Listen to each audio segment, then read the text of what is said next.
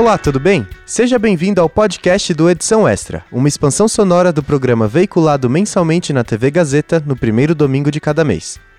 O Edição Extra é uma revista eletrônica sobre comunicação produzida por alunos da Faculdade Casper Libero.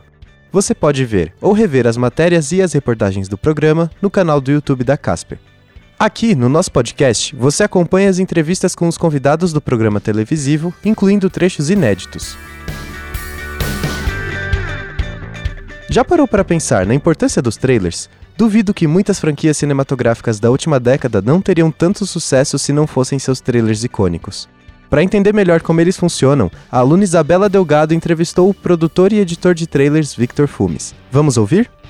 Vitor, para você, o que significa um filme que não tem um trailer? Nossa, eu acho que um filme que não tem trailer é praticamente impossível de existir hoje em dia. Eu acho que um filme que não tem trailer é um filme que não chega até as pessoas, assim. O trailer ele virou quase que uma parte essencial de uma produção para que as pessoas conheçam ela e tenham contato com ela, né? Então, eu acho que um filme que não tem trailer, ele é um filme que dificilmente vai ser assistido. Ele é quase que um filme que não existe. O trailer, ele precisa existir para as pessoas terem esse primeiro contato com o conteúdo e saber onde elas estão se metendo, sabe? É quase como você ir num, num restaurante e não ter cardápio. Um filme que não tem um trailer, ele não tá anunciado no cardápio, assim. Então, como que você vai escolher aquele filme se você não sabe da existência dele, sabe? Eu acho que é a, a, o primeiro contato, e talvez o contato mais importante que o público tem com um filme antes de chegar até o filme de fato, é o trailer. Então, um filme sem trailer, ele, cara, não existe.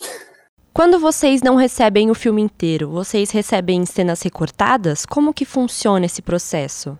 Depende. É, acontece de quando a gente não recebe o filme inteiro para trabalhar num trailer, é muito de caso a caso. Às vezes a gente tem uma seleção de cenas que a própria produção do, do título selecionou para mandar para gente. Às vezes a gente tem um primeiro corte do filme, mas ele não é um corte final.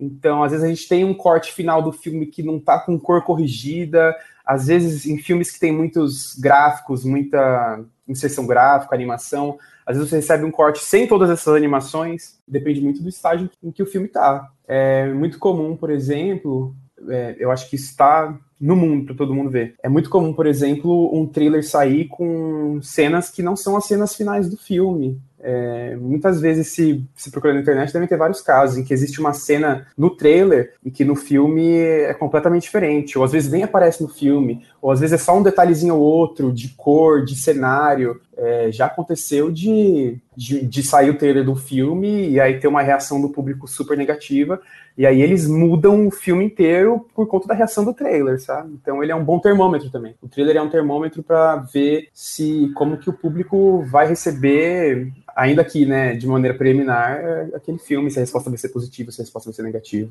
As cenas que estão no trailer, elas devem estar obrigatoriamente nos filmes ou tem trailer que tem cenas específicas só para eles?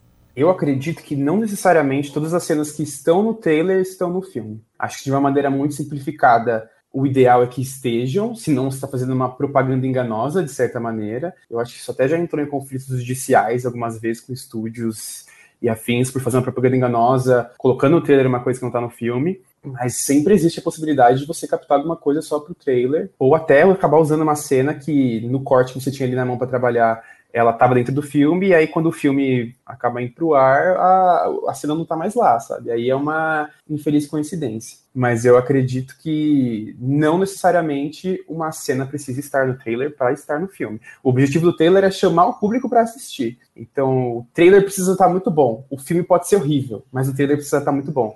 E às vezes isso exige que você coloque uma coisinha ou outra que não necessariamente vai estar no filme. Mas idealmente tem que estar. Só que é muito de caso a caso, assim. Eu acho que é, captar algo exclusivamente para o trailer, pelo menos da minha vivência e do que eu conheço, é uma situação muito rara, é uma situação muito extrema. Não vou dizer que não acontece, mas é, é, muito difícil de acontecer. Mas por alguma necessidade de alguma parte desse caminho longo que o trailer percorre até ficar pronto, isso pode acontecer sim. Eu acho que para um teaser, por exemplo, o teaser ele é um formato que entrega menos da história, né? O teaser ele acaba. Ele é só para dar uma despertar uma curiosidade. E eu acho que especialmente com séries, até novela, o teaser é um formato que ele é muito mais conceitual e criativo. ele é menos explícito, a narrativa deles é menos explícita do que a do trailer, então ele acaba tendo um pouco mais de liberdade para você fazer algo mais poético, digamos assim. Então, o teaser ele é, é mais comum as pessoas abrirem câmera e captarem algo exclusivamente para um teaser, já que ele não tem esse comprometimento em contar a história do filme de maneira tão clara, do que para um trailer, o que não quer dizer que não acontece, pode ser que aconteça sim. Qual que é então essa diferença para quem não entende nada de trailer, teaser e chamada? Não sei nem se eu entendo, mas é, é, um teaser geralmente ele serve, ele vem com o objetivo de despertar a curiosidade do público. Geralmente ele é o primeiro contato, né, até antes do trailer, do público com, com aquele título, aquele filme, com aquela série, com o que seja. Ele desperta a, a sua curiosidade, tipo, do que, que a gente está falando. O teaser ele não é tão explícito quanto o trailer e ele vem antes disso talvez a gente possa dizer que o teaser ele é um aquecimento para o trailer, se é que a gente pode dizer assim. É, enquanto o trailer, ele é provavelmente a peça mais importante de uma campanha de, de um título que você está querendo promover. E o trailer geralmente ele é mais extenso, ele mostra cenas do filme de fato, enquanto o teaser não necessariamente mostra cenas do filme de fato. E o trailer ele conta a história com mais clareza do que, que você vai assistir naquele filme. Enquanto o teaser ele serve mais para fazer uma coceguinha, assim, sabe? Tipo, do que será que é isso aí? O que será que está acontecendo? Já que o teaser ele tem menos esse comprometimento em contar uma história necessariamente, ele é um formato que é usado em, em filmes que não necessariamente são metragens ou séries. É, hoje em dia tem muito teaser, sabe? Ainda mais que o videoclipe ele é uma, um, um formato que ele dialoga muito com uma questão mais poética, né, mais conceitual, tudo mais. E o teaser eu acho que ele abre mais espaço para isso, por ele não ter essa necessidade de ser tão narrativo e deixar tão clara qual é a história que você vai ver. E cronologicamente o teaser ele geralmente vem antes do trailer, e isso pode ser por uma decisão criativa mesmo, para não entregar logo a história de uma vez, ou isso pode ser por uma questão de produção mesmo. Às vezes, a questão de você não ter o filme pronto pode implicar nessas decisões. Ah, a gente vai fazer um teaser, a gente vai fazer um trailer. Então, se você tem muito pouco material do filme, ou você não tem material nenhum, e aí você quer gravar uma coisa nova, geralmente o teaser entra aí também, porque ele é esse primeiro contato, essa primeira provocação é, para despertar interesse no público.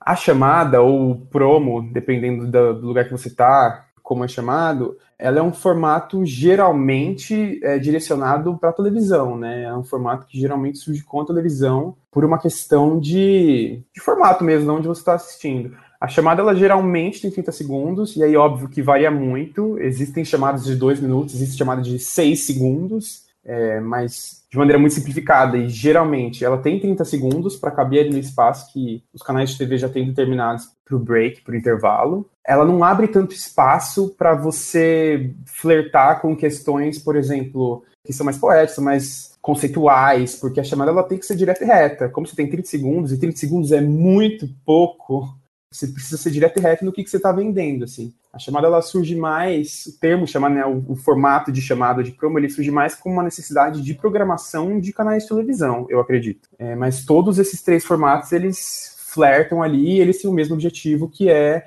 trazer a pessoa para assistir o que você está querendo chamar ela para assistir, né? Vocês recebem algum roteiro para fazer um trailer? Como que são escolhidas as cenas que vão para ele?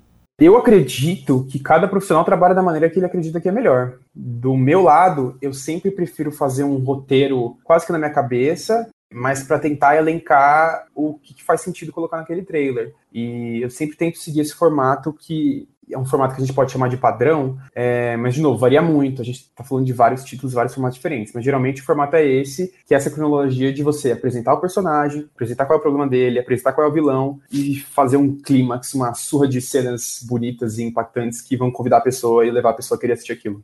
Geralmente, sim, o thriller ele possui um roteiro. Ele pode não ter um roteiro formalizado num papelzinho feito por um roteirista, mas ele sempre vai ter um roteiro. Ele precisa ter uma linha narrativa para contar a história, porque o objetivo dele é contar a história e convidar, e despertar essa vontade. Agora, eu acredito que cada lugar trabalha de uma maneira, assim. É, muitas vezes um trailer ele pode ser feito por um grupo de pessoas. Ele pode ter um produtor, um editor, um roteirista, e aí o roteirista começa fazendo o roteiro do trailer, aí passa pelo editor, aí passa. Só que isso depende muito de lugar para lugar. É, no meu caso, geralmente, o trabalho ele começa de uma maneira muito solitária, então ele começa comigo. Eu, como produtor e editor e roteirista, é, eu assisto esse filme e aí eu começo a decupar o filme já pensando num roteiro, já pensando na estrutura e como que a gente pode contar essa história para uma pessoa que nunca teve contato com essa história acredito que o maior desafio de um profissional que está trabalhando num trailer é enxergar o trailer sobre uma ótica de uma pessoa que não é ele necessariamente. Especialmente quando você está selecionando cenas, as cenas que são mais atrativas. Por exemplo, eu posso ser um cara que detesta romance. Mas se eu estou trabalhando num trailer de romance, eu preciso enxergar aquele trailer sob a ótica do público-alvo. Eu preciso enxergar aquele trailer sob a ótica de uma pessoa que gosta muito de romance. Então, às vezes, para mim, o beijo de dois protagonistas é uma coisa que não tem a menor importância, porque eu não ligo para romance, sabe? Por exemplo. É, só que é o, o, o auge de uma história para uma pessoa que foi de romance. Então, eu preciso enxergar com essa ótica também, que não necessariamente é a minha ótica. Acho que é um trabalho muito de deixar o seu gosto pessoal de lado também e pensar no que é melhor para o público, pensar no que vai atrair melhor o público-alvo daquilo.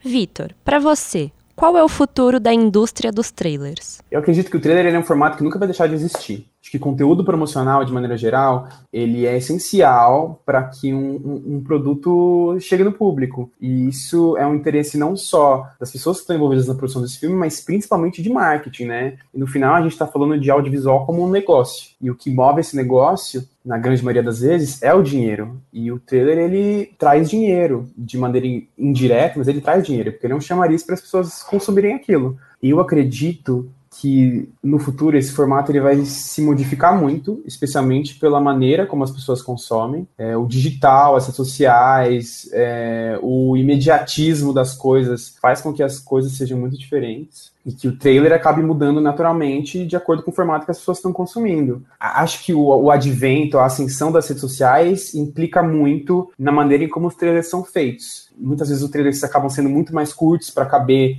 numa rede social e que você precisa prender a pessoa nos primeiros segundos, senão ela vai rolar ali para cima e vai assistir outra coisa. Um recurso que vários estúdios e, e várias produtoras usam é antes mesmo do trailer começar, você já começar bombardeando a pessoa de cenas que enchem os olhos, sabe? Que vai te prender ali. Então você começa com um clipinho de 5 segundos com as melhores cenas em que a pessoa vai ficar amarradona, e aí depois desse clipinho você começa o trailer de fato. É, para você justamente prender a pessoa ali é, quando ela tá rolando na, na timeline. Então o trailer ele nunca vai deixar de existir, mas ele vai continuar se modificando, especialmente pela maneira como o público consome esse conteúdo, né? A gente não tá mais entrando numa sala de cinema e vendo o trailer exclusivamente naqueles minutos antes de começar o filme. A gente tá vendo o trailer no celular, no iPad, na Smart TV, tudo isso geralmente está num ambiente que você é bombardeado de conteúdo. Então, como que você vai fazer para a pessoa assistir o trailer do seu filme e não o conteúdo que está ali do lado, sabe? Tudo isso tem que ser muito pensado é um formato que nunca vai deixar de existir, mas definitivamente vai estar tá em constante mudança, assim, vai se modificar muito. E eu acho que para você ser um bom profissional, para continuar trabalhando isso de uma maneira que faça sentido, você não pode dormir no ponto. Você tem que estar tá ligado em tudo que está acontecendo, tudo que está mudando e, e quão rápido as coisas estão mudando, né? Para você conseguir acompanhar esse ritmo de mudança, ver o que está sendo feito